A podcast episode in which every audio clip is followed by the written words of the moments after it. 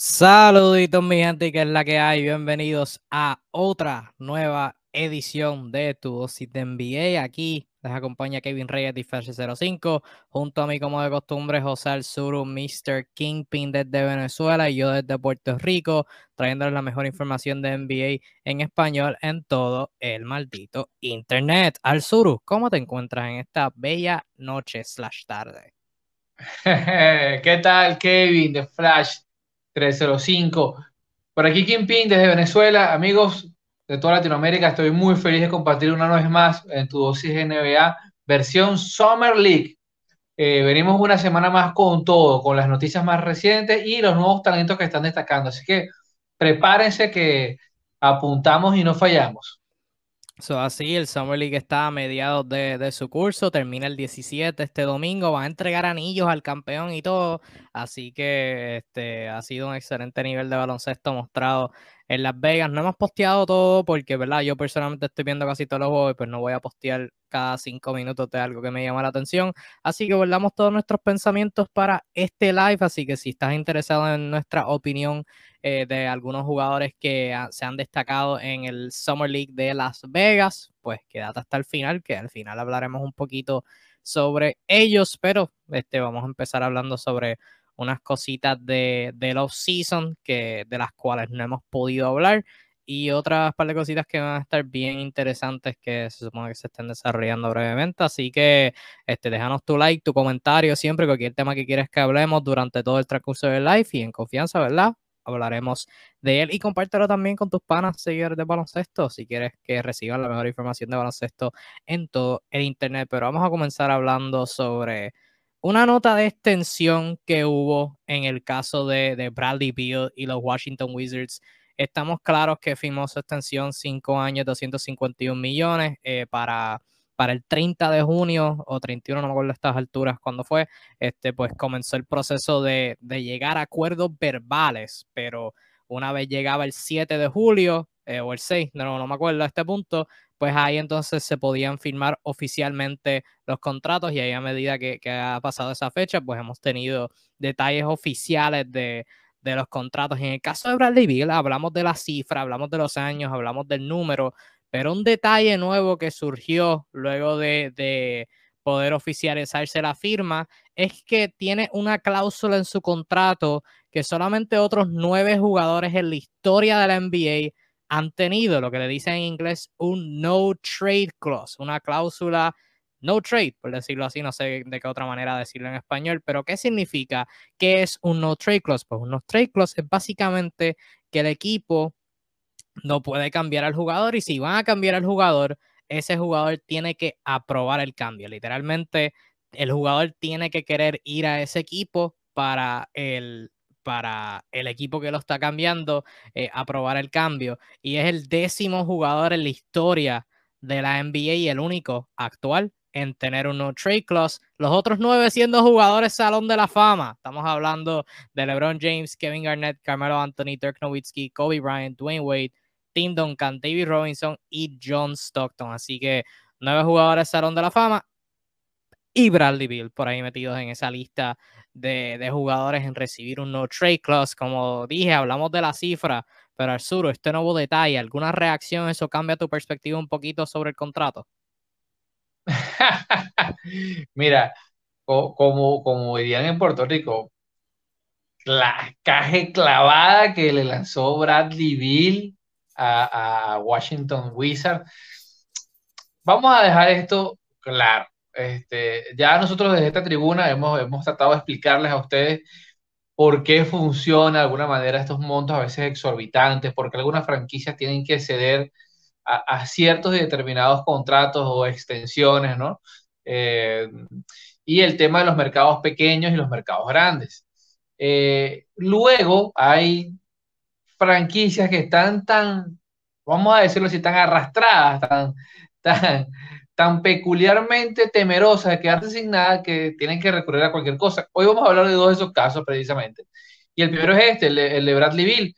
Eh, si la extensión de por sí es, es, grandilocuente, le estás dando lo mejor que está disponible en la escala de extensión para un jugador de sus características, está dando lo máximo. Y aún así, como si esto no fuera suficiente, como si al parecer esto no llena las expectativas de un jugador como Bradley Bill, que viene de una temporada de retroceso, vale destacar, donde empeoró cada uno de sus guarismos, eh, pese a tener más apoyo, nota ahí curioso con eso, eh, como si no fue suficiente, le entregas esta cláusula, más otras pequeñas cláusulas que están por allí, eh, dándole un estatus de casi dios del baloncesto, ¿no? Y esto lo que demuestra, a mi juicio, eh, primero dos cositas. Uno, que, al, señor Rob Brown, Reggie Brown, Reggie Rob Brown, este, su agente, hay que darle sea, el premio de agente del año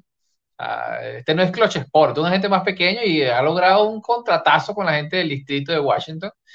Y en segunda instancia, que los Wizards son un equipo arrastrado, pues, es un equipo que de verdad no tiene, sea, de verdad está tan grave en su crisis no, no, no saber qué hacer, que prefiere cualquier situación contractual que vaya en contra de ellos mismos con tal de conservarlo a lo más cercano a una estrella que tienen, en este caso Bradley Bill es un contrato que me dice a mí una cosa muy clara, que realmente Bradley no tenía claro renovar, no tenía muy claro renovar con ellos. O sea, esa fidelidad que se han dicho en ciertas situaciones hay que ponerla en entredicho, porque tú solo llegas a este acuerdo de esta magnitud si los primeros acercamientos no fueron positivos. O sea, la única manera que tú le ofrezcas algo de este calibre a un jugador así es que de verdad sea suficiente para convencerlo de, quedarse, no pedir un traspaso. Así que eh, eso implica que, en primera instancia tuvo que haber habido un, amago de, pedir salida bastante frontal de parte de Bradley Bill y su, y su, entorno, pues. Es la única manera que yo me explico que le hayan dado semejantes atribuciones contractuales a la altura, como ya dijo Kevin, de solo otros ocho jugadores en la historia de este bello deporte. Pues fíjate, ahí quizás yo en el caso de la, de la cláusula, pues lo podría entender un poquito porque debemos acordarnos que, acordarnos que Bradley Bill era un agente libre. O sea que Bradley Bill se pudo haber ido fácilmente y los Wizards lo hubieran pedido, perdido por nada. Y Claro, ¿verdad? No, no estamos en no estoy en la oficina, no sé cómo las negociaciones fueron. Quizás la gerencia lo batalló y quiso decirle, mira, no, si te vamos a dar la cláusula, pues te vamos a dar menos dinero o viceversa. Pero, pues hasta cierto punto lo podría entender porque, por un lado, yo creo que esto era un escenario donde Washington no se iba a tirar un San Antonio, por decirlo así, y no lo iban a enviar un equipo, este, o sea, que al que él no hubiera querido estar. Yo creo que esto es una situación donde Bill le ha dado un montón a la franquicia de Washington y a la ciudad, a, la ciudad de Washington, eh, en aspecto comunitario y toda la cuestión, y en términos de su juego en cancha, antes de, ¿verdad? Cuando estaban teniendo éxito en playoffs con él y John Wall, que creo que aún así hubieran, lo, hubieran querido trabajar juntos para mandarle un destino y al mismo tiempo ellos recibir algo bueno a cambio. Así que no, creo que no, o sea, no están tan así fuera de, de, o sea, que este, eh, ponerle esta cláusula al contrato no, no es tan en contra de lo que ellos querían buscar, por un lado y por el otro, si eres Washington y no le vas a, no le vas a dar la cláusula, pudieras perdido a Bradley Bill por nada, porque quizás Bradley Bill les di, quizás, de nuevo, ¿verdad? No, no sé, no estuve, no estuve en las negociaciones, pero quizás el agente le dijo, o la gente o el mismo Bradley Bill le dijo a la agencia de Washington, si no me das esta cláusula, no voy a firmar contigo, lo que significa que me vas a perder por nada. Y no es lo mismo perder a Bradley Bill por nada que en una o dos temporadas cambiarlo por unos cuantos picks, unos cuantos jugadores jóvenes, no sé qué vayan a, tener por Bradley Bill cuando eventualmente lo cambien. So, al principio obviamente lo vi, mi primera reacción fue ¿qué hace Washington? Como tú dijiste, qué clase de clavada acaban de hacer a los Wizards. Pero pensándole, escuchando otras opiniones externas, lo puedo entender, lo puedo entender en esos aspectos. No sé si sea yo. Ahora bien, pero tienes que tomar en cuenta que también hay una segunda cláusula de, trade kick, en la cual aún siendo las partes consensuadas, o sea, Bradley le da la razón y decide irse, tienen que darle un 15% adicional por el simple hecho de ser tradeado. O sea, es un negocio redondo básicamente para una sola persona. Ah, no, sí, eh, claro, eh, claro, claro. O sea, eh, ahora bien, ¿en qué punto se para ahorita los Washington Wizards? Bradley Bill ya va a entrar en su treintena prácticamente, un jugador con un perfil de anotador que ya conocemos. me preocupa es, ese, ese bajón, para muchos quizás no será muy llamativo, pero a mí me parece bastante notorio tomando en cuenta la edad en que está. Mi pregunta es, ¿tú esperas de Bradley Bill un rendimiento? No voy a decir acorde al contrato, pero ¿realmente crees que le queda una o, una o dos marchas más del nivel que ya le vimos? Sí, sí, yo creo que si tuvo ayuda mejorada la temporada pasada, pero aún así, yo creo que en el mejor de los casos, Bradley Bill no es como que la primera opción de un equipo top 6 en la conferencia. Sabes que realmente Bradley Bill está haciendo más de lo que, de, lo que debería. O sea, es cuando tú miras su, su porcentaje, muchos de esos tiros que él está creando o muchos de esos tiros que él está fallando, él mismo los tiene que crear. Eh, tú miras su, este, sus porcentajes de, de, tiros de tres, la mayoría de esos tiros son lo que le dicen en inglés pull-up. O sea, tiros que él está driviando y las tira, las tira en pull-up porque no tiene un John Wall, alguien así, eh, que pueda crearle tiros fáciles a él. Así que yo creo que parte es eso. Y yo creo que este sí ha venido bajando un poquito el nivel, pero yo creo que lo, lo yo lo atribuyo más a la falta de ayuda. Eh, eh, yo, que yo creo que ahora las adiciones que, que hicieron, Monte Morris es alguien, obviamente no es un All-Star, pero es alguien que, que puede conseguirle tiro más fácil, es un Will Barton también. Eh, sí, le diera la gana de pasar, pero creo que, creo que Washington se va a ver más competitivo este año, obviamente en nivel campeonato no, pero creo que hicieron los movimientos para darle un poquito más de ayuda y yo creo que sí, contestando tu pregunta, creo que todavía le queda para subir, definitivamente. Pero amigo, ya veremos si, si Bill paga los 50, casi 50 millones que va a empezar a ganar, 49 desde este mismo momento y el último año de su contrato ganaría unos 57 millones de dólares aproximadamente. Ah, no, sí, es un montón de dinero, un montón de dinero y yo creo que no, no, va, a, no, no va a llegar a ese nivel porque no, no tampoco va a jugar como Michael Jordan, pero creo que va a jugar bastante bien, creo que va a jugar bastante bien. Este, saluditos a Luis que nos comenta por aquí preguntándonos sobre varios jugadores de Summer League. Vamos a dejar eso al final, así que voy a guardar tu comentario, voy a ponerle una estrellita para tenerlo guardado y ahorita lo contesto porque antes, pero gracias por el comentario Luis, por estar sintonizando, igualmente a todos los que están sintonizando, les estamos que también este, den sus comentarios así lo desean. Hablando de dineral, vamos a hablar de Daniel Lillard ahora que se mantuvo leal a su franquicia, pero cualquiera se mantendría leal con la cantidad exorbitante que le acaban de dar. Firmó una extensión de dos años, 122 millones en total, que lo va a mantener bajo contrato hasta el 2026-2027. A Lillard todavía no se le ha vencido el contrato actual que tiene, el, max que firmó se vence en la temporada del 2024-2025 y ahí entonces entra la extensión, pero lo que le resta de contrato, esta temporada que viene Lillard va a estar ganando 42.5 millones, la próxima temporada 2023-2024 45.6 millones, la última temporada de su actual contrato, de su actual contrato 48.8 millones y para el 2025-2026 58.5 millones esa temporada y el 2027-2027 una opción de jugador, menos mal, de 63.3 millones. Y dependiendo el salary cap, porque para el 2025 tengo entendido que, que es que entra un nuevo contrato de, de televisión para la NBA, que si recordarán que nos está escuchando, el, nuevo contrato de, televisión para la NBA que entró en el 2016 fue lo que ayudó a que el salary cap subiera un número exorbitante y fue lo que permitió que jugadores como Timothy Moskov, Lou Deng y compañía, pues firmarán por una cantidad que nunca iban a recibir. Así que cuando entre ese, ese número o esa, ese nuevo contrato, dependiendo del salary cap, pues el número de ese último año se puede ajustar, pero no puede exceder el 35% del salary cap eh, para esa respectiva temporada. Lillard también se debe destacar ahora este empate por tercer lugar, por ser un el jugador en quedarse por más tiempo en el equipo que lo draftió, uniéndose al, eh, al Big Three de los Golden State Warriors, que es Stephen Curry, Clay Thompson y Draymond Green,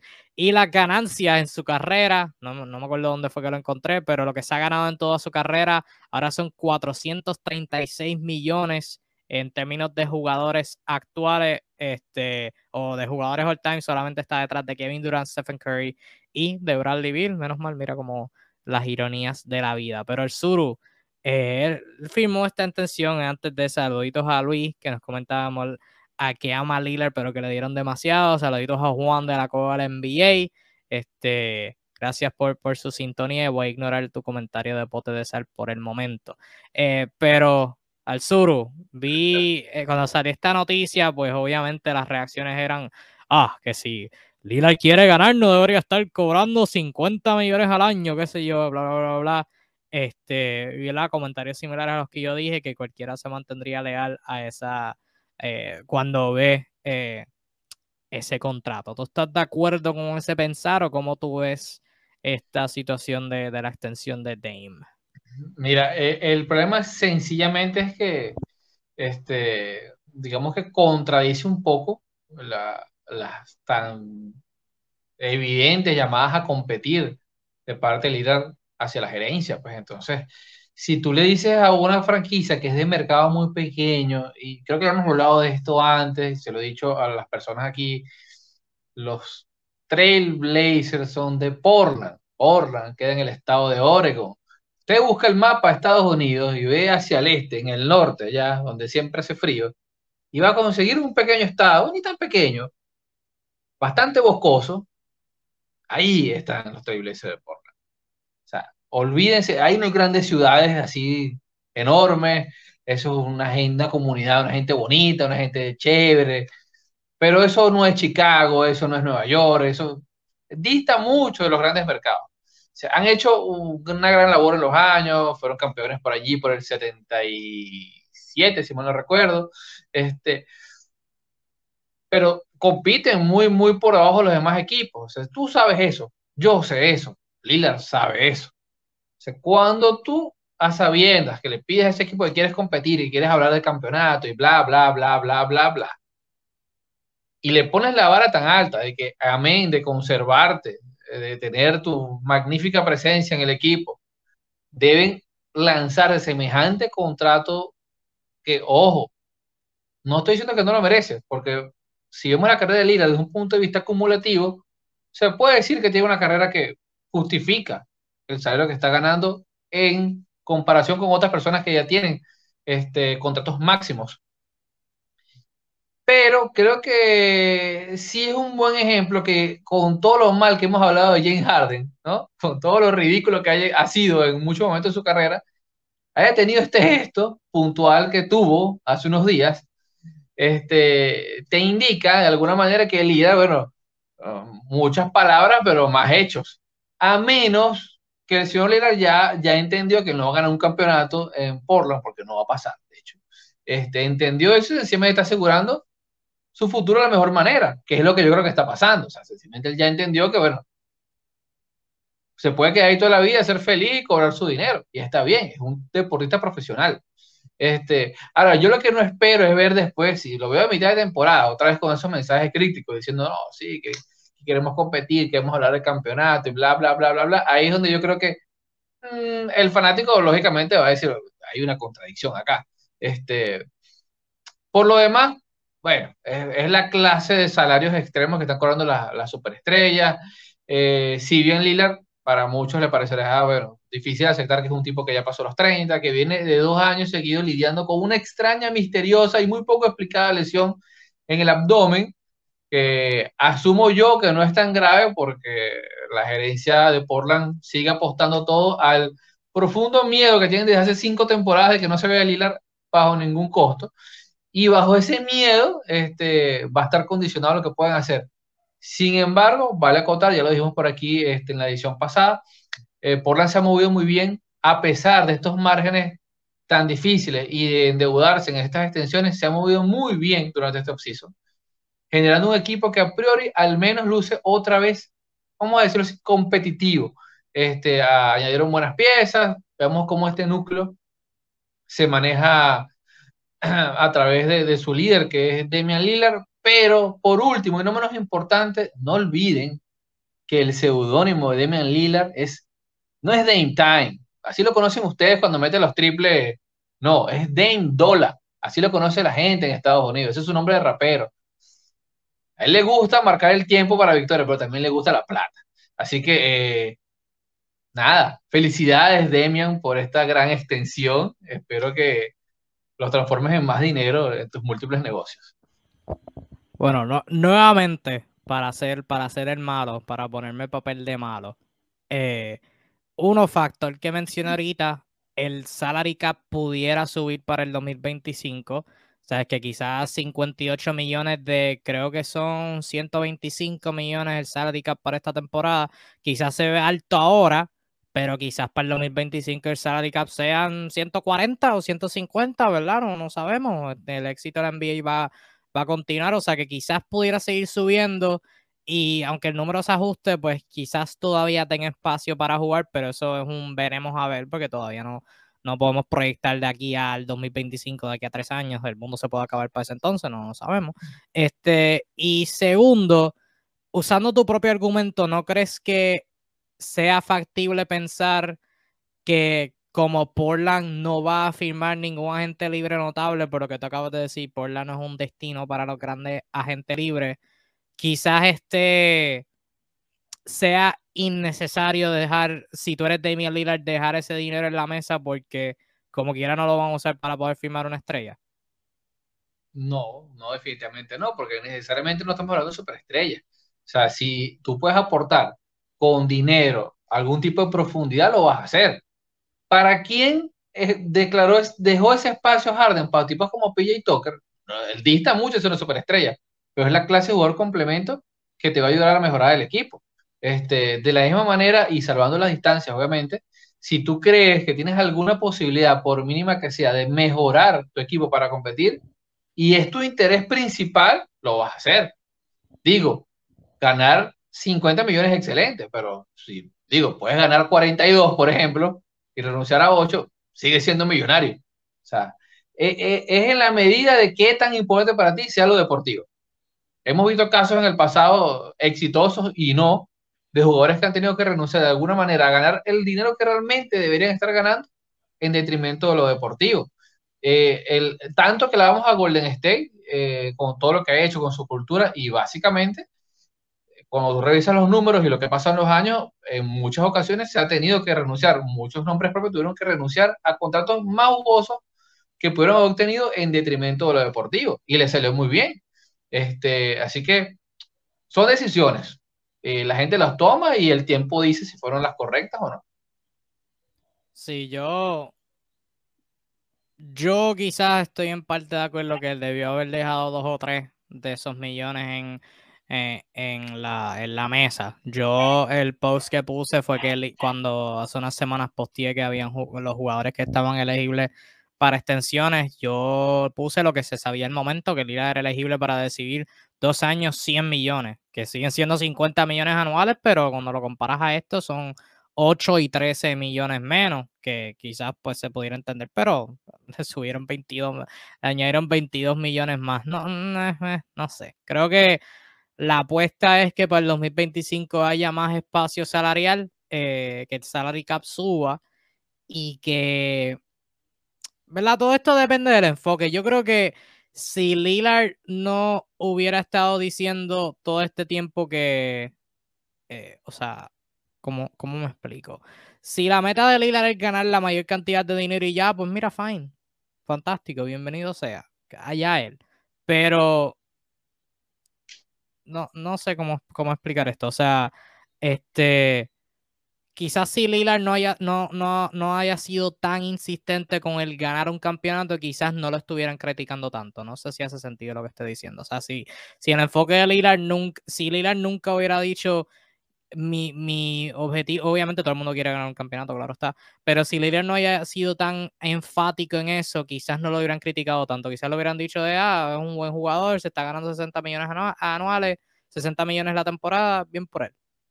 Creo, creo que eso, es lo que quiero decir. No sé si me hice entender, pero este. No sé, veremos a ver. Creo que la apuesta es que salary cap suba, como dije, y que quizás él piensa que este equipo se, se puede desarrollar un equipo contendor, no sé, pero este, no, me, me, gustaría darle el beneficio de la duda, pero este, ¿verdad? No sé, y contestando la pregunta Juan, eh, les sorprende que Portland uno caiga en la realidad y se den cuenta que deben cambiar a Lira y comenzar su full reconstrucción. No me sorprende y en parte lo entiendo porque si recordarán, esta temporada entró un nuevo este, gerente general, entró un nuevo GM. No me acuerdo el nombre ahora mismo, pero entró por este, Neil Oshley, Neil Oshley salirse. Este, no, se, no lo despidieron, que es mi lástima. Se salió por, por unas alegaciones que hubo en la franquicia, que me hubiera, me hubiera gustado este, eh, la satisfacción de verlo despedido por el horrible trabajo que hizo. Este, o sea, mucha gente nos habla que, obviamente hablamos de Damian Lillard necesitar más ayuda, pero Damian Lillard y CJ McCollum llevaron un equipo de playoffs con los dos aleros titulares siendo Mo Harkless y Alfaro Camino. No, a los playoffs no, los me llevaron a las finales de conferencia, que, mucha gente se olvida de eso, pero este, eso a un lado me sorprende no, porque si tú eres un nuevo gerente general entrando, y viste el trabajo o falta de que hizo Neil Oshney por esos, desde el 2013 hasta el 2021 que se fue 8 o 9 temporadas, y viste eso, tú quizás como gerente pues puedas entrar y piensas, no, yo quiero tener esa oportunidad, yo quiero ver si yo puedo hacer un mejor trabajo que él. Así que por eso no me sorprende, porque, o sea, egoísta, egoístamente yo me, eso, eso, ese sería el pensamiento.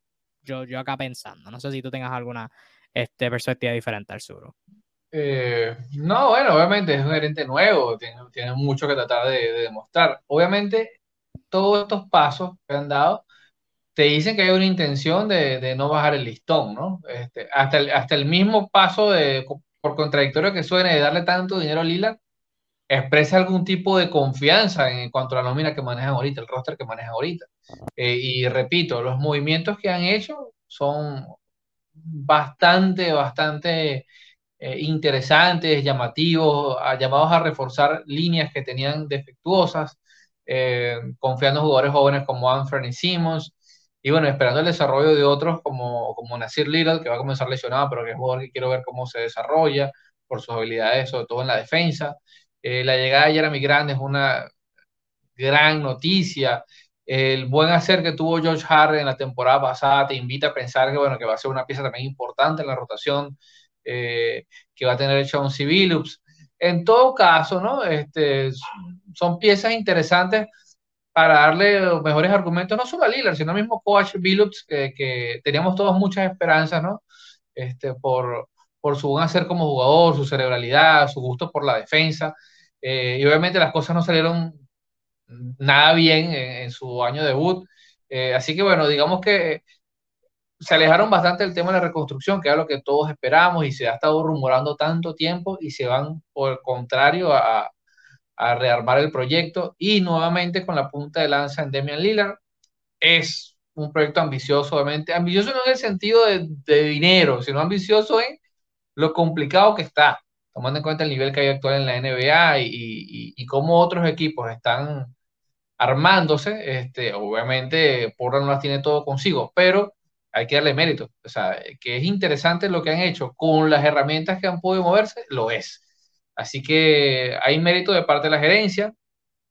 Respecto a lo de Lillard, ya lo dijimos, es complicado, hay un tema de codependencia, este, esa, esa, esa manera de saber que tú no vas a conseguir nada en el mercado eh, libre, en la agencia libre, Eh, es tan poderosa que, que, terminas cayendo en esto, pues que es, bueno, darle todo lo que tienes al que ya conoce, al que está ahí contigo, este, hasta que llegue quizás el nuevo novato que desarrolle y vuelva a ser el nuevo Lila. Eh, rapidito, Portland es una franquicia y cuando revisamos históricamente ha, vivido de esto, pues de, tener jóvenes prospectos que, que, pueden tener algún tipo de nivel y por lo general ha tenido mala suerte porque los grandes nombres de la historia de Portland, exceptuando tal vez el caso de, de Drexler, los grandes nombres han sufrido lesiones, han tenido que irse, han sido proyectos que no se han podido desarrollar. Este, y partimos de la misma historia del, del, único campeonato de Portland, que lo tuvo eh, eh, con las manos de su MVP, Bill Walton. Bill Walton, un grandioso jugador, lesión de pie terrible que lo sacó de la NBA unos años y volvió luego ya viejo con Boston. Este, en los 90 le pasó de todo. En los 2000 draftearon grandes jugadores como Brandon Roy, como Greg Oden, eh, y las lesiones acabaron con ellos. han tenido estos traumas de, ser una franquicia que sí ha tenido buenos jugadores, pero por una u otra razón, este, o no los termina de desarrollar a nivel estrellato, o luego cuando quieren armar proyectos más ambiciosos no consigue piezas en el mercado. Así que bajo este terror, por eso quiero que, le demos, tratemos de entender a Portland, bajo este, este concepto de miedo, terror, es hasta lógico que como franquicia traten de asegurar lo que ya tienen, lo que conocen, lo que está ahí. O sea, para ellos Lillard es el paso más seguro porque ya está allí. Ya está bajo un contrato previo, con sus pros, con sus contras, ya lo conocen y presume de un amor recíproco a la franquicia. Este, Lillard ha podido irse a otro lado, o sea, ha tenido los momentos, ha tenido el caché para hacerlo y no lo ha hecho. Así que es un matrimonio, por así decirlo, no es perfecto, pero es el que hay. Mejor dicho, no lo pudo haber hecho, así que este, vamos a continuar. Este, Brian nos comenta quién piensan que va a ganar el este. Yo digo Milwaukee, es demasiado temprano para decir. Demasiado temprano. Este, yo por el momento tendría que decir Boston por default, porque mejoraron sin dar nada, pero todavía hay equipos que no han hecho que, que les falta para hacer movimientos. Eh, pero gracias por la sintonía, Brian. Eh, otra firmita por debajo del radar que de las cuales no pudimos comentar, los Lakers ficharon a quien parece ser su centro titular. Nada más y nada menos que Thomas Bryant. Eh, lo firmaron un contrato de un año. Este, y en el reporte de la firma salió que va a tener la oportunidad de ser el, centro titular. Yo en general, pues vi la firma, es como que, ah, una firma de, bajo riesgo, o sea, un contrato de un año. Thomas Bryant es un centro que se ha perdido mucho tiempo las últimas temporadas por lesión, pero tiene buen potencial ofensivo, o sea, puede tirarla afuera, para un hombre grande eso es importante, este, puede rebotear, pero cuando vi la segunda parte de que podrá ser, tener la oportunidad de ser titular, pues mm, no lo sé, lo vi un poco, poquito dudoso. No, yo no creo que Thomas Bryant sea la respuesta de centro titular al lado de Anthony Davis. ¿Cómo, cómo tú lo ves, al sur? Mira, yo veo muchos posibles juegos perdidos este año en la enfermería para, para, para, el juego interior. Así que que se prepare Wenjen Gabriel, que va a haber minutos. ¿Por qué? Bueno, Thomas Bryan jugador que a mí me gusta mucho. Vale destacar, en algún momento en el pasado fue, ya perteneció a los Lakers. Este, Thomas Bryan es un tipo que venía en cierto ascenso en los Wizards, estaba en un momento muy dulce, demostrando que podía tomar rebotes, es bastante fuerte, eh, tiene tiro, un modesto tiro perimetral, pero eh, tiene uno de los grandes males que pueden tener uno, los hombres grandes en la liga, que es una lesión de fractura por estrés en el pie. Eh, esto ha sido lo que los últimos dos años lo ha tenido más afuera que dentro de la liga. Este, Así que decir que tu apuesta para titularidad es un tipo que viene de esto, sea, que prácticamente es un descarte de los Wizards. Wizards, Wizards de Washington. Y tú, los grandiosos Lakers, dices, bueno, voy a topar mi titularidad con esto. Bueno, sencillamente es una firma de, de bajo riesgo y eventualmente en un hipotético caso podría ser una gran firma. Partiendo de, uno, que, bueno, venga a un nivel de competencia eh, para ganarse esa titularidad. Eso es un caso. Eh, dos, que esté saludable. Eh, y tres, bueno, que pueda hacer buen fit con, con lo que sea, de, lo que sea que todos los años sea lo que armen los Lakers al momento para solventar los caprichos de los 200 mil egos importantes que hay en la franquicia.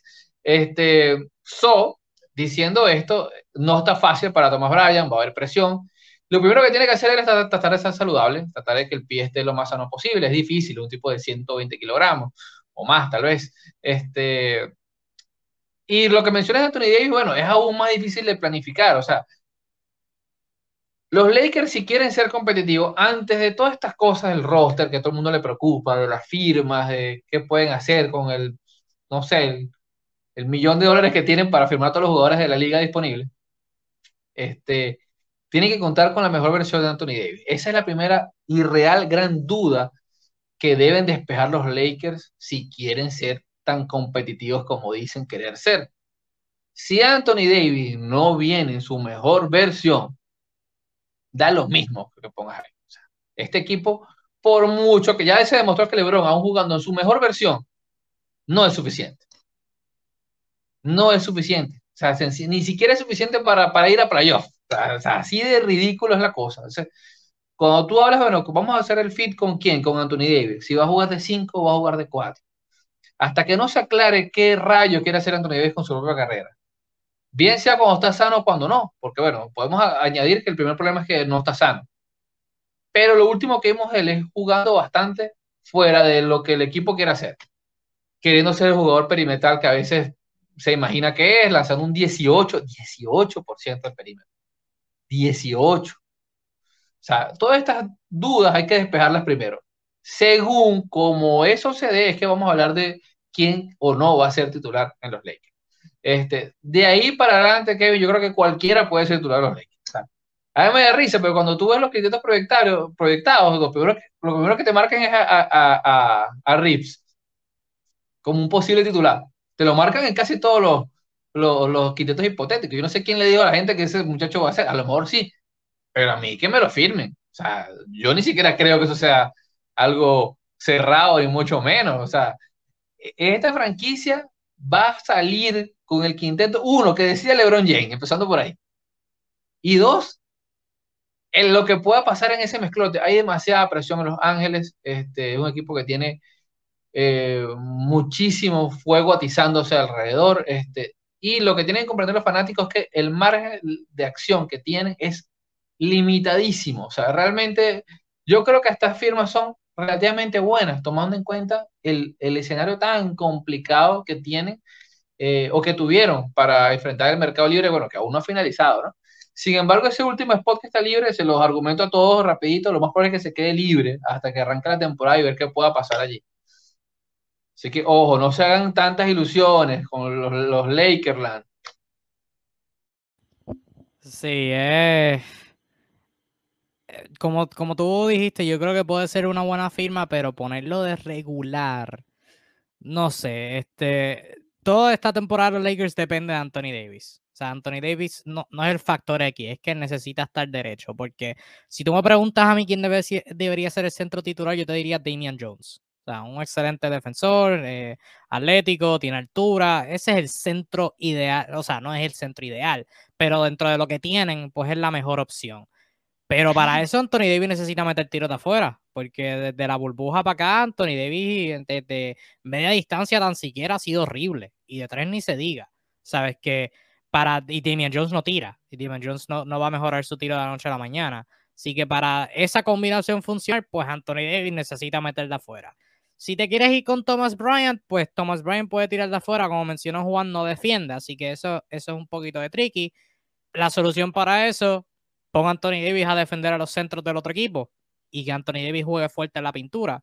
Pero eso es algo en lo que, pues, según la mentalidad del mismo, pues él ha tenido dificultad, ha dicho que no le gusta jugar de centro. Sabes que cualquiera de que sea la contestación, Anthony Davis necesita jugar bien y obviamente sabemos que independientemente de cuál sea el cuadro titular en transcurso del juego, Anthony Davis lo van a poner de centro para poner a otros aleros alrededor de él igual pequeño para eso Anthony Davis tiene que jugar mejor. O sea, es que toda esta temporada depende eh, de Anthony Davis, literalmente. Eh, pero Thomas Bryant de regular no es lo siento, o sea, porque esa es una, como tú mencionaste, Austin Reeves y Anthony Davis cuadro pequeño. Eso no va a pasar. Este, en términos de otros hombres grandes, es Damian Jones, em, Thomas Bryant y que otro centro tiene la plantilla. Wayne Gabriel es muy pequeño. Esas son las únicas contestaciones. Thomas Bryant y Dima Jones. Son los únicos centros que tienen. Son los únicos centros que tienen en la plantilla. Claro, claro. Volvemos a lo mismo. el roster de los Lakers es de todo lo que tú quieras menos profundo. Lo siento los que quieran ah, celebrar cada firma que hacen. O sea, yo lo valoro en, en, la medida de lo complicado que es ¿no? para Pelinka en este momento. Pero realmente es que están cortitos de todo y tienen jugadores repetidos. O sea, tienen el mismo prototipo de jugador como tres veces, sobre todo en los hombres pequeños. Así que, compadre, este, yo creo que va a ser un año largo otra vez. Así que vamos con las expectativas. Ojo, si Anthony Davis viene en su versión 2019, ah, me cayeron la boca porque si juega 60, 60, 65 partidos a ese nivel, los Lakers están para, para meter ruido, para poner a, sufrir a, los rivales. Pero si no, no hay break. Manteniendo el tema de los Lakers, son nos preguntas, se supone que los equipos contenders tengan el cuadro con el que van a cerrar el juego set pero Lakers, ¿quién va a cerrar el juego además de LeBron y Davis? Mi contestación siempre a esto es dependiendo quién esté jugando bien, siempre. Eh, pero mirando la plantilla por encima, diría LeBron, de Anthony Davis, los dos que tú mencionaste, y cualquier combinación de Lonnie Walker, Kendrick Nunn, Stanley Johnson y Juan Toscano Anderson, quizás Damian Jones o eh, Gabriel sea, cualquier combinación de esa, pero no, todo depende de quién juegue bien. Eh, eh, no es un roster profundo y yo, este, la ficha que obviamente. Suena, mal todo. Sí, sí, no, no, es lo mejor. No, esto, esto, esto me huele a un equipo de play-in, te voy a ser bien honesto. Esto me huele a un equipo de play-in, pero yo creo que todo esto se está aguantando porque obviamente están buscando cambiar a Westbrook. Yo creo que esto es todo lo que está aguantando esto. Si logran el cambio eh, y tienen una mejor idea de cuál va a ser su plantilla, creo que vas a ver a los Lakers disparados haciendo movimientos. Eh, Lino comenta, el Lebron de 5, se olvidaron del Epivo. Eso va a ser durante el transcurso del juego. No creo que Lebron vaya a cerrar un juego jugando de 5. Le Pivot, Le Poingar, Le Coach, todo. Le GM. Le GM. Y cuando, muchacho, eh, y cuando se retire va a ser Le Owner. le Owner es más, yo creo que nadie está seguro en la liga, ni Adam Sindler. De Adam Sindler. O sea, puede ser Le Commissioner. O sea, LeBron no será el God realmente, pero de que es el más versátil, es el más versátil de todos los tiempos, créanme. definitivo. Este, Brian, por el lado, para ir a otros temas, nos comenta, piensa que los Pelicans tendrán la misma química con Zion. Misma química no creo, pero van a ser mejores, definitivamente. Y por ahí salió hoy detalles del contrato de Zion, que es 5 años, 193 millones con el potencial de ser 231. Tienen algunas de las mismas protecciones los Pelicans que, que los Sixers tuvieron cuando firmaron a Joel Embiid a su extensión, que hay un par de, cláusulas y, mínimos de juegos que tiene que jugar, que es lo ideal, o sea, es lo más, lo más inteligente que tenían que hacer. Eh, pero, o sea, obviamente con Zion va a ser mejor y no creo que o sea, cuando CJ McCollum vino, cuando los Pelicans adquirieron a CJ McCollum, pues obviamente hubo un punto bien focal de que cuando llegó Zion no se había comunicado con él y que luego cuando Zion se unió al equipo, que CJ McCollum estaba poniéndole un énfasis a, a Zion ser más un líder este, con el equipo, pero con CJ McCollum no creo que tenga que ser un líder, este, tiene que venir a jugar y ya. Y yo creo que él jugando, los Pelicans van a dar peligro. Eh,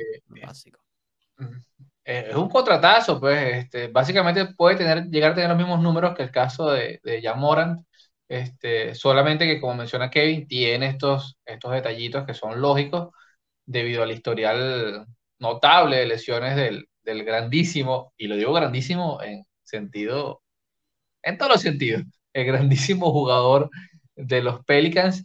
Este, so, eh, por el beneficio del baloncesto, todos queremos que Zion esté sano. Si este chamaco llega a, estar ni siquiera al 100, al 90% de sus capacidades físicas, es un All-Star. Es un All-Star. Eh, tiene, lo tiene todo para ser una superestrella. O sea, cuando digo todo, es todo. O sea, este, este chico, eh, para él el cielo es el límite. Eh, o sea, olvídense, olvídense, ustedes ven el potencial del, no sé, de Paolo Banquero sea, Zion está muy por encima de eso. Eh, aún como está con todo lo que ha pasado. O sea, ¿vale la pena invertir este dinero siendo los Pelicans en, en? Sí. Sí, tiene, tiene que valer la pena. esperamos por el bien de la franquicia y por el mismo bien del baloncesto que, que todo lo que hemos escuchado y por poco que hemos visto de Zion sea una realidad latente. Así que, tomando en cuenta los, los, las buenas sensaciones que nos dejaron los Pelicans el año pasado, sobre todo esa última etapa del año, con un McCollum motivando el equipo, con nombres como Murphy, eh, como Marshall, eh, eh, como Herb Jones, interesantísimo defensor, que sin hacer mucho ruido ganaron unos cuantos juegos importantes, mejoraron su registro. Si esto logran amalgamarlo con, con, lo que pueda aportar Zion, este va a ser un equipo que, que va a estar para pelear. Y eso es lo que queremos, competitividad. Sí, así mismo, así mismo, o Zion es la, el, último, la última pieza del rompecabezas en New Orleans. Así es, si conectan a Zion, New Orleans da peligro. O sea, peligra, peligra en los playoffs. Este, los Miami Heat aseguraron a Kayla Martin. Por fin nos estábamos preguntando qué, qué estaba pasando con él. Firmó un contrato de tres años, más de 20 millones para regresar a los Heat. Excelente valor este, para, para Caleb Cody firmó por más que él, pero los gemelos aseguraron contratos a largo plazo. Este, bien por ellos. Y otro centro que busca regresar a la, NBA, Aaron Baines, que Aaron Baines últimamente no había jugado tan bien. Este, él sufrió una lesión vigrosa en el verano del 2021 en las Olimpiadas. Este, se resbaló en un baño este, y sufrió una, una lesión grave en su espina dorsal que lo dejó fuera del baloncesto durante toda esta pasada temporada de NBA, pero ahora recientemente estuvo entrenando frente a unos equipos en Las Vegas, que ¿verdad? ahí se está dando el Summer League. Y muy bueno, muy bueno verlo que esté trabajando para regresar. No sé si alguien lo vaya a firmar, porque hay una buena calidad de centros ahí. La última vez que vimos a Baines jugando no, no, no jugó tan bien, pero bueno, que, que esté saludable uno, que esté bien de la salud, eso es lo más importante este, pero que esté lo suficiente bien como para buscar regresar al NBA es, una buena noticia, es la buena noticia de lo que va del verano, definitivamente. Un jugador muy querido en la liga, por cierto, sobre todo tanto en la NBA como a nivel FIBA, un tipo que te aporta experiencia, tiene el triple, este, bastante aguerrido, con bastante buen posicionamiento táctico, costaría el mínimo, así que bueno, es probable que lo veamos rellenando alguna plantilla, buscando alguna oportunidad. Y si no, estoy seguro que más de un equipo europeo pujará por él. Definitivo. Eh, ok, vamos a hablar del Summer League un ratito que, ¿verdad? Como dije, no estamos poniendo posts de eso, hemos guardado, hemos guardado nuestras opiniones en nuestro cerebro, en nuestro database y las vamos a vomitar aquí en, un, en este live, este, jugadores que nos han impresionado o jugadores que nos han llamado la atención en el Summer League, ya sea por, por el nivel que han mostrado, por ciertas cualidades que tienen. Yo tengo varios. Yo me, me he entretenido viendo eh, los juegos, viendo este, a personas analizar los juegos y a jugadores. Eh, ha sido muy entretenido, obviamente. Eh, es, a veces da risa ver el, la diferencia de nivel porque tienes a jugadores que ya han jugado NBA o jugadores que están entrando de novatos que se ven bien por encima. Eh, tienes a jugadores que han jugado NBA pero no, no estuvieron en una plantilla, este, que están buscando regresar, que también algunos se ven por encima del nivel. Eh, tienes a otros que vienen eh, de internacional, de allá afuera, este, de, otras, de otros países para ver este, llegar a una plantilla o que fueron drafteados, que ya han jugado profesional en otras ligas ya están experimentados. Entonces tienes a un montón de jugadores que, que no sé, parecen, parecen unos locos, por decirlo así. Este, no, no, como que haciendo decisiones erráticas, no, no sé, cosas así, este, bien rara. Este, en términos de lesiones, antes de entrar a, a los a los jugadores como tal que han jugado. Tengo un tema bien general que quiero hablar si nos da tiempo ahorita, pero en términos de, lesiones este, de jugadores que ya no estaremos viendo, pues Pablo Banquero salió una noticia ayer, este, y eso es un tema más, más grande que quiero hablar ahorita, no, si nos da tiempo, pero Pablo Banquero va a descansar el resto del Summer League, jugó dos juegos, Orlando dijo, ok, nítido, vimos lo que teníamos que ver, vamos a, descansarte por el resto del Summer League y le van a dar oportunidad a otros jugadores. EJ Ladell, por eso Juan me puso ahorita lo de pote de sal, lo hablé la semana pasada, este, que parecía, o sea, le, puse un montón de florecitas, hablé un montón, di un scouting report casi completo de él, que iba a ser el steal del draft, y ayer se desgarró la ICL y iba a estar fuera por el resto de la temporada, que es lo que se, es lo que se asume como una, un desgarre de ICL, así que triste por él, uno de lo más importante, pero el número dos, ¿verdad? Este, gasté cinco minutos hablando de que él va a ser el estilo de draft y no va a ni jugar, este, pero veremos a ver si se puede recuperar. Este, obviamente, buenos deseos para él. Y hablando de Portland ahorita, su novato, su selección número 7, Shadon Sharp, que estuvo eh, en colegial con Kentucky, no jugó un juego con ellos, o sea que no, nunca lo vimos jugando a universidad, pero el potencial que mostraba, Portland lo draftió con el séptimo pick y seleccionó al hombre izquierdo en los primeros cinco minutos de su primer juego y tuvo dos puntos de 3-1 del campo y va a estar fuera por este, lo que resta del Summer y vamos a ver si puede estar saludable para, para Training Camp. esas son algunas notas de, de lecciones que han salido recientes. Eh, pero en términos de los jugadores que han jugado en cancha, ahora sí, al Suru, de lo que has podido ver, ¿quién te llama la atención? Y, ya va, también no hemos podido ver a plenitud a Jaden Ivy, que también ha lidiado, un partido, y, medio y, ha lidiado con lesión. Eh, Jeremy Sochano, Socano, Sohan, este, de los Sports también ha estado un poquito apartado. No lo hemos visto en los minutos que hemos querido por tener algunos problemas médicos. Así que bueno, sí. Eh, hace dos días uno de los de los muchachos, no sé si viste el, game winner de los Celtics con lesión a último segundo del tobillo, lastimoso. Este, bueno, sí, ha sido algo accidentado. La noticia de, de Lidl nos deja fríos hoy. Obviamente un ACL es ah, gravísimo. Pero bueno, esto es un deporte de contacto, no se nos olvide. Este, y estos chicos realmente quieren exhibirse, muchos de ellos están bastante ambiciosos. Otros, bueno, los enfermerías están bastante, sobre todo en el caso los prospectos están en, son de lotería, eh, los quieren cuidar, así que no, no, hay necesidad tampoco de exponerlos a, a una competición tan extrema. Eh, pero sí, este, vamos a hablar un poco de, primero los jugadores que, ya uno, que uno tiene ciertas expectativas, ¿no? Eh, lógicamente que, que, que, ya son nombres propios y, y, vamos a obviamente el caso de Pablo Banquero, que lució sobradísimo, ¿no? Como número de draft para este nivel.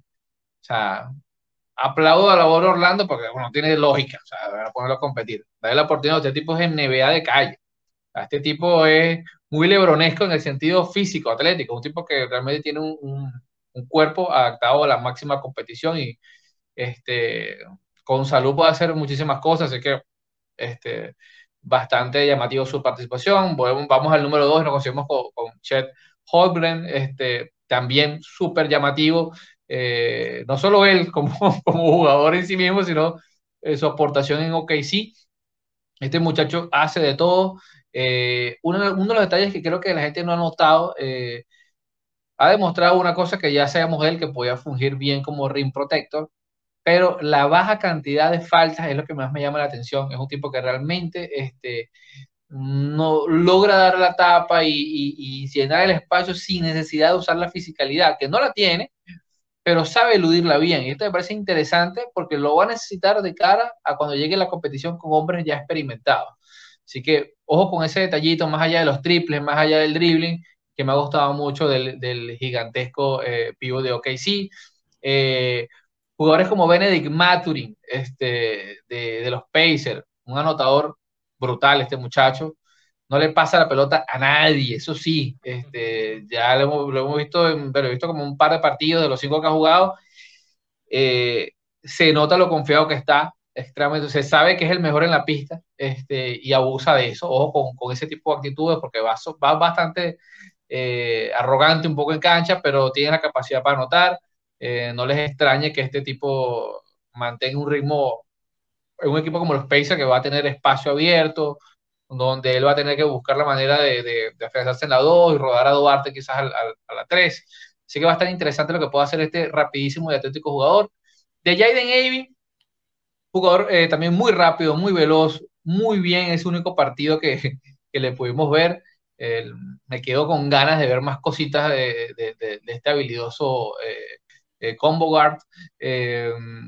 por ahí, bueno, te había comentado temprano que este, de OKC, eh, Jalen Williams, me gusta, me gusta lo que veo, parece ser un tipo que puede, puede tener los fundamentos, sobre todo en lo táctico, para cumplir este, lo que le pueda pedir eh, Mark Dainold.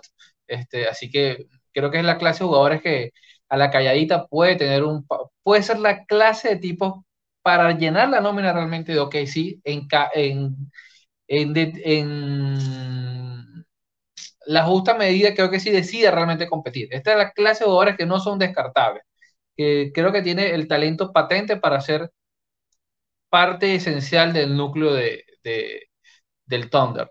Eh, y por otro lado, me gustaría hablar de estos jugadores que no son tan famosos, que, quizás no están en, el, en, los picks de lotería y nada, nada de lo demás, pero que nos sorprenden, porque estamos hablando de quiénes son las, las, grandes sorpresas del Summer League.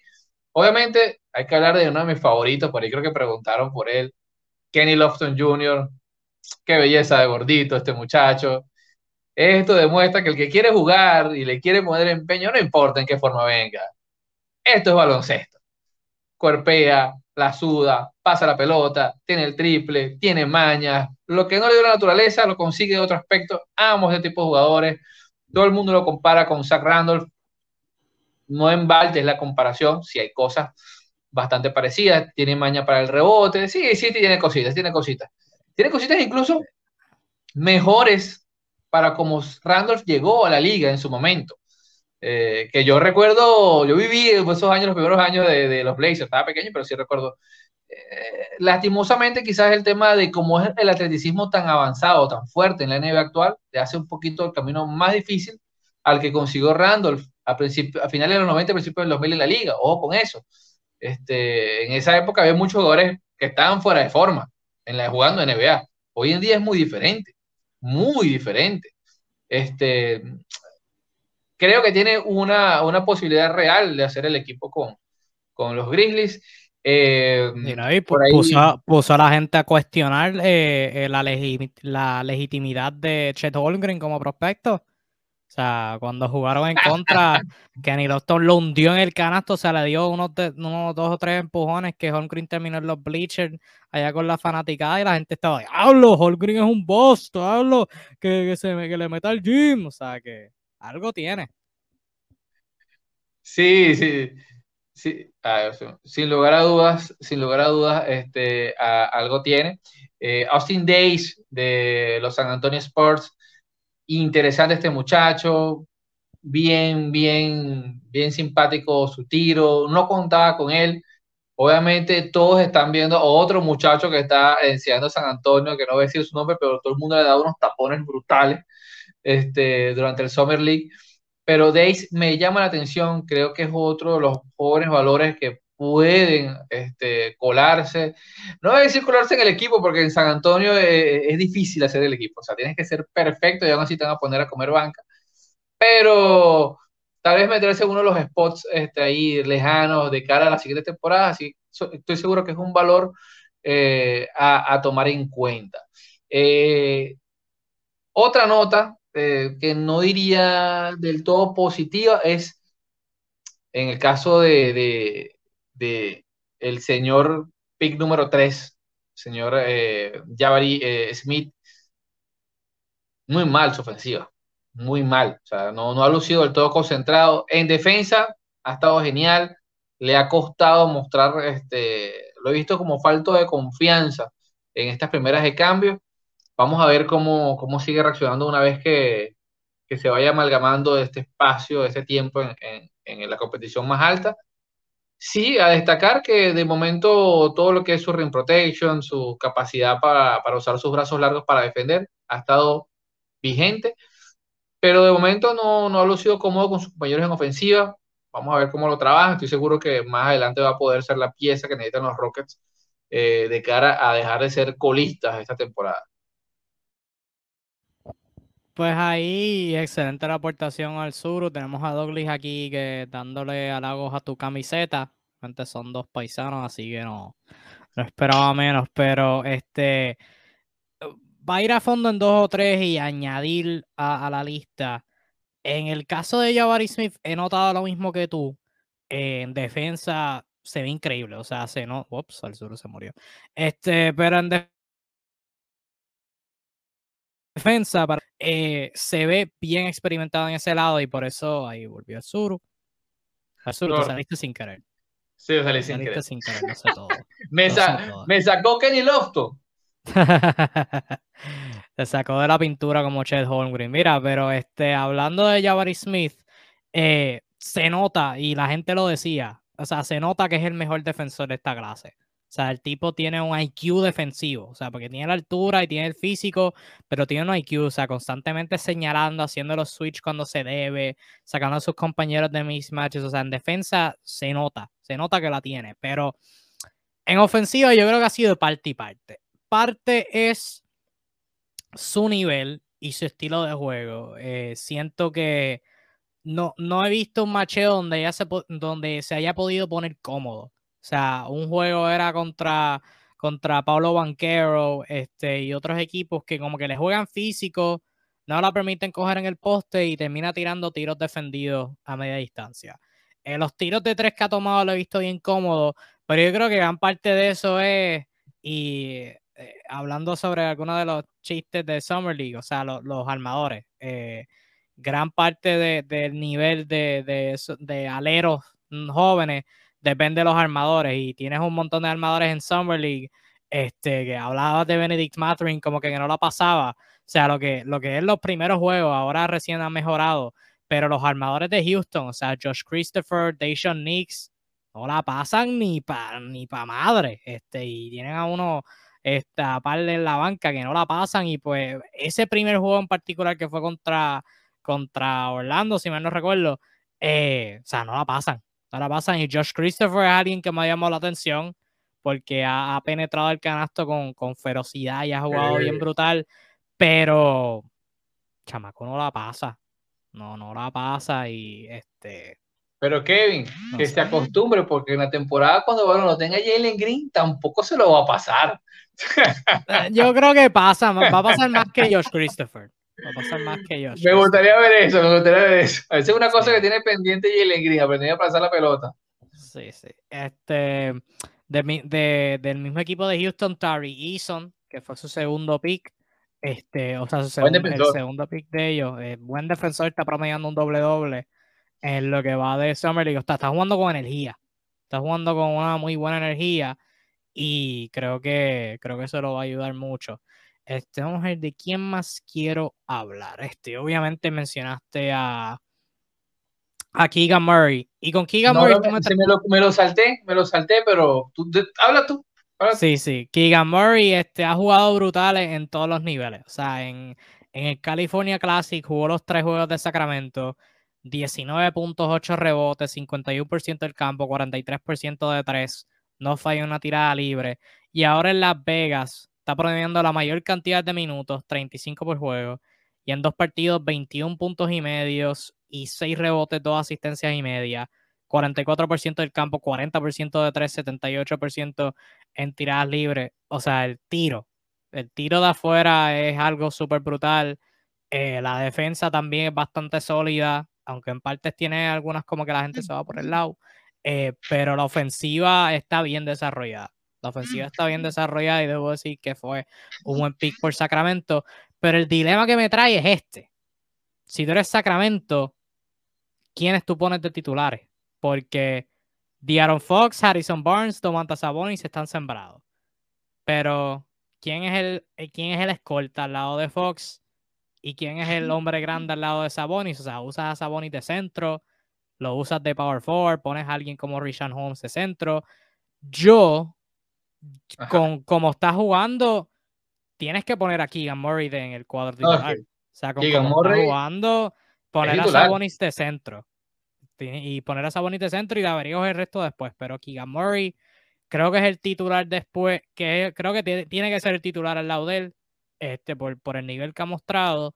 Y para contestar mi propio ejercicio, o sea, eh, un Kevin Herter de titular, porque defiende también. Mira, yo ya lo he pensado, este, de hecho creo que tuvimos, hablamos un poco de esto, pero no tenemos muy claro la última pieza, mover en Sacramento, pero lo he pensado bastante y para mí un quinteto ideal, ¿no?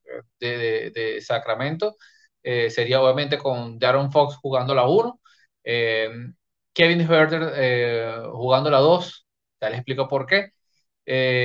Harrison Barnes este, tendría que de quedarse, obviamente, porque es un jugador que probablemente lo vamos a moverse a mitad de temporada, este, jugando la 3, la 3-4, él es ambivalente en ese aspecto, dependiendo si van a small ball. Keegan Murray manteniendo en la 4, es el mejor anotador de, de, su draft este, y el mejor anotador de la NCAA eh, hasta el momento de salirse, un tipo que hizo todo el ciclo universitario completo. Eh, y eh, obviamente Domantas Sabonis, su, su, trade estrella el año pasado. ¿Por qué Huerter y no Malik Monk? Uno, Huerter es mejor pasador y puede ayudar un poco a la circulación cuando el balón se quede estático. Este, cosa que Malik Monk no, no, no está en su, en su eh, vamos a decir, planilla de habilidades. Eh, y creo que Malik Monk este, puede, puede venir con, con, con, más fiereza desde el banco, hacer un poco esa labor de, de ese hombre que, que, ya estuvo haciendo el, el bahameño Body Hill en su momento, poder soltarlo a, a, a hacer un disparador en, en, quintetos un poquito más desequilibrados. O sea, creo yo que hipotéticamente eso podría ser eh, los seis que van a usarse más en, en Sacramento van sobrados en ofensiva. O sea, tienen, tienen material para hacer daño. Hay que ver cómo se acopla en el otro lado de la cancha, que es donde Sacramento usualmente pierde los partidos, donde lo ha perdido de hace un buen rato, pero por lo menos uno de los, de lados de la cancha tienen, tienen pólvora. Y la adición de Keegan Murray es brillante porque el muchacho se le caen los puntos de las manos. O sea, hay que decirlo. O sea, el tipo tiene tiro. Eh, sabe definir, o sea, no, no, le, no le cuesta. Esto es algo que se le da natural. Eh, así que, nada, es una buena noticia para una franquicia tan vilipendiada como la de los Reyes de Sacramento. Hablando de unos escoltas que me han impresionado, uno lo mencionaste, Benedict Mathurin, y me satisface verlo tener éxito porque obviamente fue alguien bien criticado eh, a la hora del draft cuando hizo sus expresiones de que no me acuerdo que era, pero algo, algo sobre LeBron, que LeBron me tiene que demostrar que puedo jugar bien, algo así, bla, bla, bla. En verdad me da igual, pero el hecho que esté jugando bien, 19 puntos, 46% del campo, 40% en tiros de 3, eh, o sea, está backing it up. O sea, está jugando bien y, ha demostrado que pues no habló por hablar. O sea, porque una cosa es hablar y, y que sea una batata en la cancha, pero está, está jugando bien. Este, obviamente no te va a promediar 40 puntos en 40 puntos. Em, y en el club de jugadores que son demasiado de buenos para el Summer League y jugadores a los que hice referencia ahorita indirectamente, jugadores que vienen, que ya han jugado en NBA y se nota que están bien por encima de este nivel. Eh, quiero introducir a este club a Moses Moody de los Golden State Warriors y a Quentin Grimes de los Knicks, que ambos están partiendo en el Summer League. Este Moses Moody lo que ha jugado es un juego, juega su segundo hoy, o Golden State juega hoy. No sé si él va a jugar, este porque de los tres juegos que han jugado solamente ha jugado uno. Pero en ese un juego eh, hizo 34 puntos de 13-8 del campo, de 6-3 en triples, 5 rebotes, eh, y metió 15 tiradas libres. O sea, este, hablamos mucho de las pérdidas de Golden State, que si perdieron a fulano, perdieron a Mengano, pero tienen, un novato, tienen unos novatos en Kuminga, en Moses Moody, que jugaron el año pasado y parece que se van a meter en un rol más protagonista, especialmente Moody, que eh, obviamente es fácil de olvidar, pero Moody tuvo unos minutos claves en, en, la final de conferencia contra Dallas y jugó muy bien, este, no hizo nada así wow, porque no, no lo necesitan de él, eh, pero jugó muy bien y creo que es alguien que con las pérdidas, pues es mucho más barato y yo creo que eso es una apuesta que Golden State está haciendo, que él se meta en un rol más, este, más importante del que tuvo el año pasado. Y creo que lo va a hacer muy bien. Y Quentin Grimes en los Knicks, que fue alguien que Tom Thibodeau le dio muchos minutos porque defendía. Ahora sigue defendiendo, pero tiene un tiro increíble. O sea, ha jugado tres juegos en Summer League en Las Vegas, 24 puntos, cuatro rebotes, cuatro asistencias, un robo y medio por juego lanzando 46% del campo, 33% en triples. Eh, o sea, se ve bien experimentado para su nivel, este súper calmado y es alguien que se acuerda de la situación de los Knicks el año que viene, Tom Thibodeau le tiene que dar minutos enseguida. O tiene que tener un espacio asegurado, sembrado en la rotación, diría yo. Bueno, del dicho al hecho, mucho trecho, porque con Tibo, sí es celoso con esos minutos, ese muchacho. Este, pero otro, otro que cumple ese canon de jugadores que ya tienen una experiencia en NBA y lucen sobrados frente al nivel de otros. Eh, Tree Murphy eh, de los Pels también ha lucido casi modo Jordan, bastante anotador. Eh, tú mencionaste Kuminga, Mac McClung este, con los Warriors, haciendo todo lo necesario para ganarse su puestico, driblando, llevándose a 3, 4, jugando para el público. Eh, quiere ser una de las historias de, La tiene difícil, ¿no? Por sus características físicas y limitaciones, pero por lo menos le está poniendo el show a la Summer League y haciendo entretenido el ex 19 hombres de los Lakers del año pasado. Este, veamos si logra conseguir un puesto en, los, los, Warriors de Golden State, o al menos en su un contrato con, con el equipo de, de G-League. Pero bueno, esta es la Summer League, amigos. O sea, están, aquí pasan muchas cosas. Están los, los on drafts que, que están buscando la esperanza. Eh, por allí este, está un caso también en los Lakers. Eh, eh, Swinder, Cole Swinder, que ha estado también brutal en el, sobre todo su lanzamiento perimetral, tratando de ganarse ese puesto. O sea, hay varios jugadores con este perfil que, que, que quieren ser la nueva, los nuevos Kendrick Nunn, esos jugadores que, que no cayeron en el draft, pero tratan de tener una o dos demostraciones que sean bastante eh, llamativas con el fin de ganarse al menos un puesto en, en el roster y de ahí eh, ya hemos visto casos eh, Recién Fred Van Vliet firmó por más de 100 millones de dólares y hace nada era un jugador como esto, buscándose la aventura de su vida en una Summer League.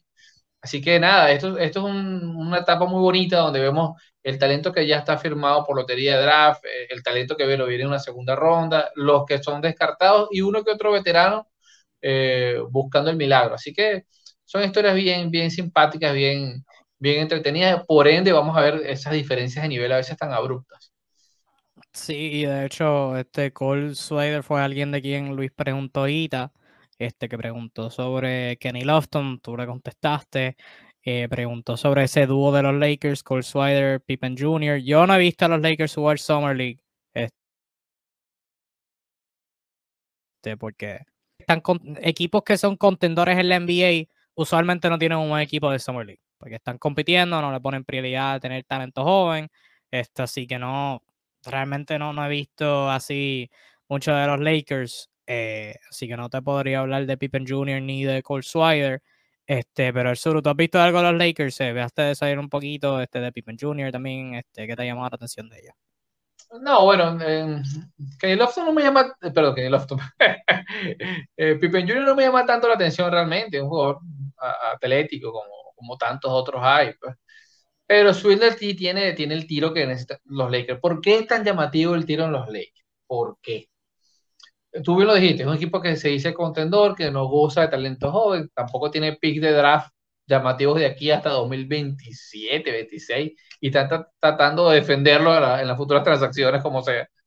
Eh, entonces, un equipo así que de paso, si tú promedias la nómina actual, lo que hasta el momento tienen los Lakers, su, su, promedio, su mejor promedio histórico de triples entre todos no llegan al 31%. O sea, eso te está dando una expectativa que el próximo año, uno, bueno, es uno los ítems a trabajar y que dos va, va a ser complicado. Porque los Lakers no tienen, en general, no tiene tiradores. No tiene. Que tengas uno o dos muchachitos que te salgan de esta jornada, que puedan meter el triple con consistencia, es petróleo. Es oro puro. O sea, si tienes un muchito de esto que viene a ganárselo todo y te garantiza que puede ser un tirador de 37, 38%, tienes que meter una rotación. O sea, en, en como, como están los Lakers ahorita configurados, o sea, sería el mejor escenario para ellos, poder conseguir uno o dos tiradores fiables eh, en este Summer League. Este, por allí, bueno, hemos visto a, a, a Sharif O'Neal, nada del otro mundo, son jugadores que yo no creo que tengan el nivel. Este, no creo que tenga nivel NBA realmente. Este, así que bueno, yo sí, sí, sí me gusta mucho eh, con Swinder. Creo que puede ser un caso por su habilidad puntual de poder meter la bola en, ciertas situaciones, puede por allí este, conseguir un pase a, a, un mejor contrato. Entonces Luis también preguntó sobre este Josh Key. Saluditos a Guillermo que nos comenta por aquí. Saludos Guillermo. Ya vamos a ir terminando, pero para terminar de contestar la pregunta de, Luis y mencionar dos o tres que tengo más en la lista. Y también como Summer League se acaba el próximo domingo, así que el próximo live, el live de la semana que viene, vamos a hablar más este, de jugadores que no se nos hayan quedado y todavía falta una semana más o menos de juego, un par de días de juego hasta el domingo. Em, eh, pero Josh Giddy es el próximo Magic, obviamente no. Pero este, contestando con más certeza, me ha gustado lo que he visto de él. El dúo de OKC de, de eh, Chet Holmgren y él, pues ha sido fascinante porque Giddy por un lado, este, el tiro todavía deja bastante que desearse, pero la habilidad de penetrar, o sea, se ha visto bien agresivo, aparte del donkeo, ese highlight que tuvo en Utah. Eh, en general, pues la agresividad con la que ha atacado el canasto se ha visto buena. Obviamente, ya tiene la habilidad de pasar, que eso no se, no se pierde. Eh, pero la agresividad que ha mostrado en ofensiva, pues llamado mucho, me ha llamado mucho, la atención. Y en el caso de Holmgren, pues es bueno. O sea, es un jugador súper completo. O sea, puede defender la pintura, es un buen shot blocker, tiene un buen IQ, este, puede defender el pick and roll, puede tirar de afuera, o sea, tiene un dribble para alguien de su posición, de su altura. Eh, muy bueno. Eh, o sea, el tipo no. El tipo es un buen defensor a estas alturas. Y pues obviamente hay, cuando como mencioné ahorita lo de chiste, más o menos, pero es verdad, o sea, cuando Kenny Lofton lo hundió, porque literalmente lo hundió en el canasto en par de jugadas, pues obviamente hubo gente con los chistes de que, ¿verdad? Debería meterle al gym. Y aunque claro, ¿verdad? Par de, par de, este, em, libras de peso no estaría mal, eh, al mismo tiempo, o sea, el tipo sigue siendo un buen defensor con, con, la altura que tiene y con el IQ que tiene. Este, y el tiro de afuera con, con que tiene, o sea, Ave María. Eh, hay ciertos machos que le van a dar problemas, pero creo que, creo que está bien. Creo que el chamaco está bien y, y si lo apuestas para ser novato del año, no, no sería una mala apuesta para nada. Eh, o sea que ese nivel del dúo que sí me, me ha, fascinado. Eh, y hablando de otros dos hombres grandes para ir cerrando, que me llama la atención bien low key. Uno es, no sé ni cómo pronunciar el nombre, Nehemias Keita de Sacramento, su centro titular al lado de Keegan Murray, número 88, 17 puntos y medio, 7 rebotes y medio, 2 asistencias, un robo, 3 tapones por juego, 72% del campo y ha metido dos tiros de tres, creo, lo que va de Summer League. O sea, como te dije ahorita, hace un live o dos live atrás, me fascina, lo, me fascina el hombre grande que hace cortina, que defiende el aro y que rolea duro el canasto. Y Nemaya Skeita eh, chequea toda esa, eh, toda esa checklist, lo encaja al 100% él.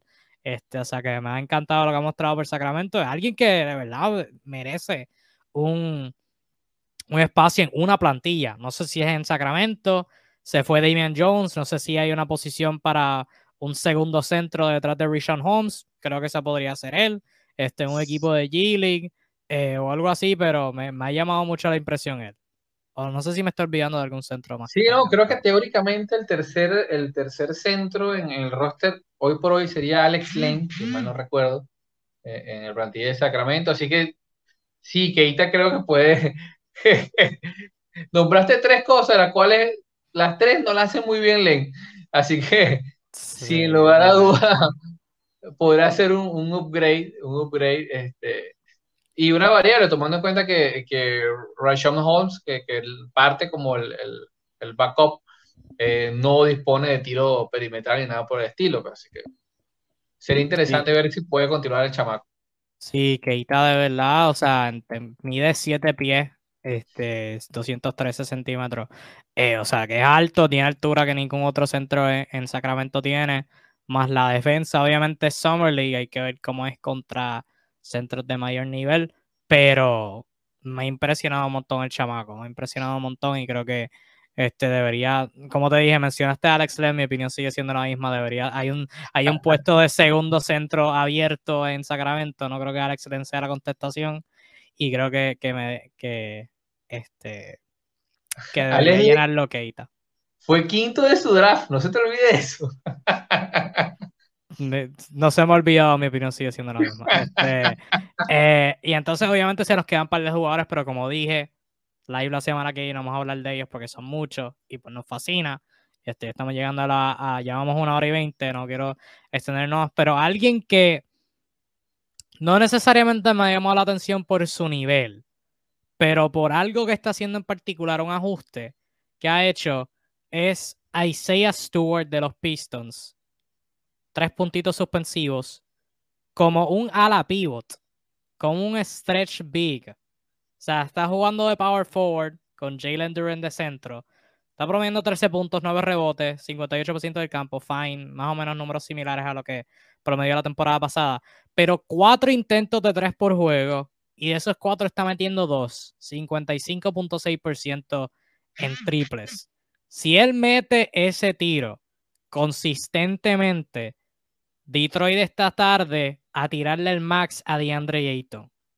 ¿Ok? Eh, si Isaiah Stewart puede meter de tres consistentemente, Detroit tiene que conseguir un centro legítimo. De que para ayer. Este. Eso, eso es un desarrollo que no veía venir. Pero si Isaiah Stewart puede meter el triple consistentemente, ¡ay, mi madre! Este Detroit me gusta. mencionaste, mencionaste a Ivy. Eh, Ivy tuvo uno que otro turnover que fue bien estúpido. Tuvo unos pases bien locos. Pero en Detroit, cuando vas a tener a Kate Cunningham manejando el balón, y ahí vi un par de jugadas donde salía de la esquina, recibía la bola y atacaba rápido. O sea, jugadas así que, que va a tener a Kate Cunningham como compañero, pues me va a fascinarlo verlo. Este, y Detroit tiene un buen desarrollo con Ivy jugando así de bien. Veremos que lo del tobillo no sea algo serio. Y Isaiah Stewart metiendo triple. La ceja se levanta Floaty Rock. Flow, Floaty Rock, mi ceja se ha levantado. Vamos a ver si, mantiene eso, si mantiene eso. Yo te digo algo, es un instinto de supervivencia. Este hombre sabe que, que no le gana el macho al Jalen. Este ya se dio cuenta, no este, este niño vino a quitarme el puesto, mejor hago otra cosa, mejor aprendo a pilotear, a hacer escolta, que, porque de cinco no, no le gano. Este, bueno, igual la temporada es larga, pasan lesiones, uno nunca sabe, ¿no?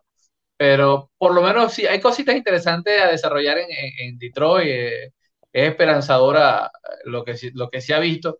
Ojo con esto, porque eh, estas son actuaciones que pueden ser muy engañosas y a veces realmente tú lo que buscas es más consistencia que, que, demostrar diferencias de niveles. Es ver quizás lo táctico, el comportamiento del jugador, o sea, tipos que puedan hacer cosas puntuales, eh, cosas como Jalen eh, Durán, este, que no es que ha parecido oh, la gran maravilla del mundo, pero tú lo ves jugando y dices, se ve serio, se ve sólido, se ve real. Y un equipo como Detroit, ya para eso ellos es un avance. Así que eh, este, es un, este es un posible quinteto que va a tener a, todas, todas, yo creo que Detroit eh, lo vamos a ver eh, de dos a tres años compitiendo. Si todo sale bien, este es un proyecto bien interesante para ver otra vez a, Detroit Pistons en, en, mejores puestos en la clasificación como, como su historia lo merece. Completamente de acuerdo con eso y como dije, este, ya nos quedan un par de jugadores, pero este, ya estamos ya estamos largo de tiempo y pues la semana que viene pues, vamos a expandir más sobre jugadores que no eh, hemos mencionado hay par.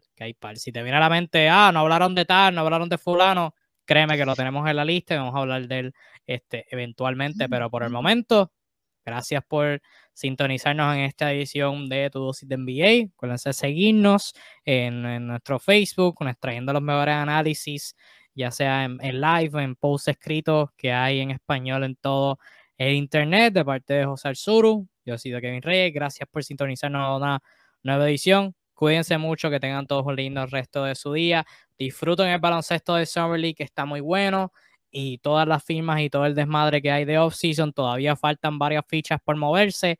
Así que no estamos cortos de drama. Y eh, el mejor análisis y los resultados de ese drama se lo estaremos trayendo aquí en BG Discussion, así que nos vemos en la próxima, muchachos, este, y muchachas también, este, cuídense mucho, tengan todos un día. Nos vemos en la próxima.